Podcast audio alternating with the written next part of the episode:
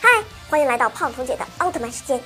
拍摄《银河奥特曼》这部剧可以说是远古下了很大赌注才推出的，因为从《银河奥特曼》开始，开启了远古新时代奥特曼在剧情简单化的情况下，靠着强大的特效和阵容来取胜的制作方向。幸好这一步啊，远古赌对了。银河的成功让濒临破产的远古喘了一口气。那么，银河面对过哪些丧心病狂的敌人呢？今天就来给大家盘点一下。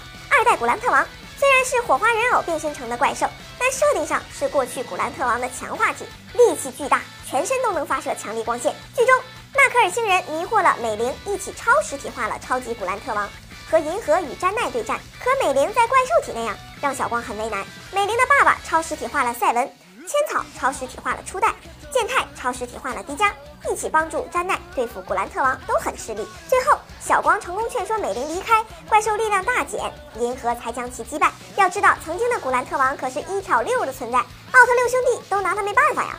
最后合体才击败的他，而这个强化版就这样被银河干掉了，真是六六六了！黑暗扎基，这个可以说是这部剧中最丧心病狂的操作了。这位曾经与诺亚比肩的黑暗破坏神，在银河奥特曼中如宝宝般的被黑暗路基艾尔召唤了出来。扎基在与詹奈对战时，那是相当狂暴了。凭着闪电般的移动速度和强大的实力，把詹奈完全压制。但是当扎基面对银时，却立马怂，应接了银河的各种攻击，而银河却把扎基的所有攻击都躲掉了。最后两人对波时，银河把他轻松干掉了，胸口的小灯都不带闪的。银河，你这么秀，让扎基的老脸往哪搁呀？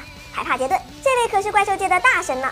在奥特曼传奇中，海帕杰顿凭一己之力便碾压了高斯、戴拿、赛罗三个奥特曼。三人合体成神秘四奥赛迦奥特曼才打败了他。谁曾想，这样一位怪兽中的英雄好汉，却沦落到被银河轻松玩弄的地步。海帕杰顿与银河一番周旋后，不小心一个走神，被维克特利奥特曼用艾雷王之尾给牵制住，之后便被银河用宇宙奇迹光线击杀了。看来当初真不该赛迦亲自出手，应该给银河打个电话叫他来就好了。这样的结果，你说是银河太强呢，还是 BOSS 太弱呢？猪猪姐我是有点看不懂了，大家给评评理吧。就这样，拜拜。